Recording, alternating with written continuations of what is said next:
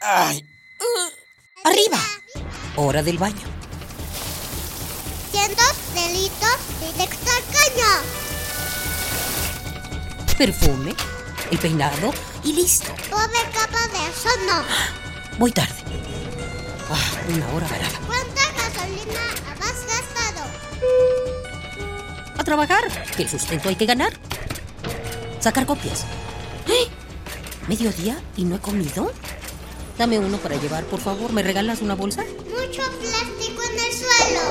Detente. ¿Miraste tu paso por la Tierra? Es tiempo de conocer mi huella, Tu huella. nuestra huella en el planeta.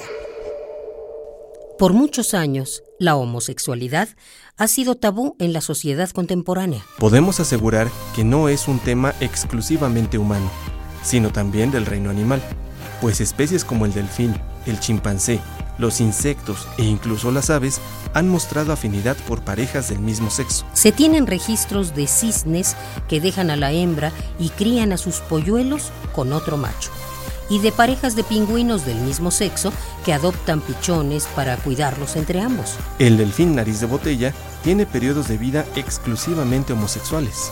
En los pastizales y sabanas de África se han observado jirafas macho que prefieren a otros machos. Y en periodos de celo, las hembras de antílope se aparean entre ellas hasta dos veces por hora.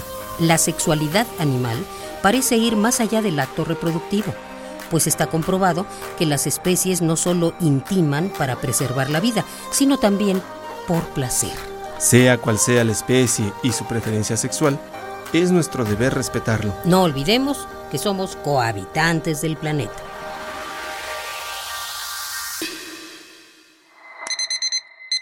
Uh. Arriba. Hora del baño. Cientos delitos directo al caño. Perfume, el peinado y listo. Pobre capa de ozono. Voy tarde. Ah, una hora varada. ¿Cuánta gasolina has gastado? A trabajar, que el sustento hay que ganar. Sacar copias. ¡Eh! ¿Mediodía y no he comido?